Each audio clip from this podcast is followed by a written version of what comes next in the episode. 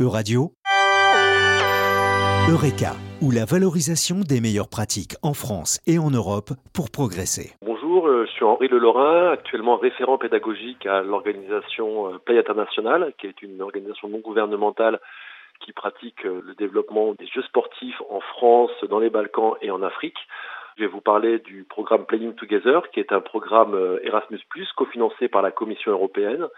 et qui a été euh, vu comme une opportunité de développer tout un programme de jeux autour du thème du handicap, notamment autour de trois approches différentes. La première qui a été la sensibilisation des enfants dits neurotypiques qui ne sont pas en situation de handicap pour leur faire comprendre ce que c'était justement de vivre avec un handicap. Le deuxième volet qui a été un ensemble de jeux aussi à destination des enfants en situation de handicap exclusivement, donc pour les mettre en situation de plaisir, en situation de jeu et en situation de progression parce que bien souvent il n'y a pas suffisamment de, programmes qui sont faits spécifiquement pour ce public. Et troisièmement, le dernier volet qui s'est euh, terminé en juin dernier, qui est un projet de jeu euh, inclusif appelé euh, Tous joueurs, tous amis, qui consiste à faire jouer ensemble les enfants neurotypiques et les enfants en situation de handicap. Et donc ce dernier volet, lui, consiste à être développé notamment beaucoup dans des structures scolaires, donc en France et en Europe, hein, chez les différents partenaires qui constituent ce consortium, pour développer des activités inclusives.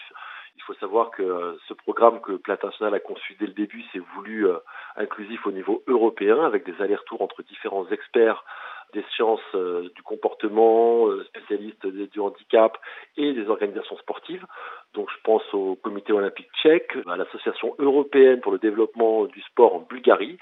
l'Académie de Créteil en France, mais aussi l'ENGSO, hein, qui est une organisation européenne qui a vocation à regrouper les différentes pratiques d'expérience de différents acteurs du sport, et notre mission au Kosovo, qui elle aussi a développé ses projets là-bas. Ce projet Playing Together, qui a commencé en 2019, a consisté d'abord à faire des diagnostics sur les besoins et euh, notamment sur le fait de savoir pourquoi souvent euh, l'inclusion des enfants en situation de handicap ne fonctionnait pas auprès de leurs pères qui eux étaient en situation dite neurotypique.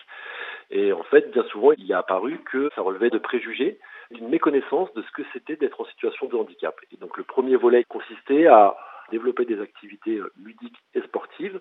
en mettant les enfants en situation de handicap. Donc ça va de différents jeux qui mettent euh, par exemple euh, un enfant en situation de cécité ou un enfant en situation de trouble psychomoteur et à ce moment-là, quelle est la réaction de l'enfant qui comprend ce qu'un enfant en situation de handicap vit au quotidien? Donc c'était un premier volet de jeu qui a permis de faire ce qui est un changement d'état d'esprit des enfants par la sensibilisation et l'éducation à ce qui peut apparaître des fois comme des concepts un peu compliqués. Le deuxième volet a été travaillé avec des experts au Kosovo, en Bulgarie et en République tchèque ou même en Suède, qui consistait donc à faire jouer des enfants atteints de troubles psychiques ou euh, moteurs pour leur faire jouer les mêmes activités que leur père. Et donc ça veut dire trouver des jeux qui soient adaptables parce que naturellement